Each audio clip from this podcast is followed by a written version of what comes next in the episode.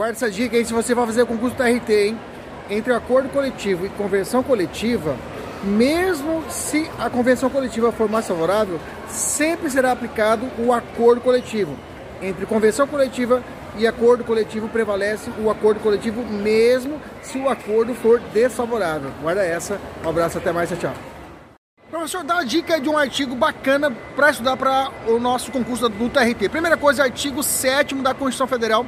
Tem que comer com farinha o artigo 7 da Constituição Federal, porque ele vai trazer todos os direitos constitucionais trabalhistas e esses direitos não podem ser revogados pelas partes, viu? Artigo 7 da Constituição é minha dica especial para o concurso do TRT. Um abraço, até mais. Tchau, tchau.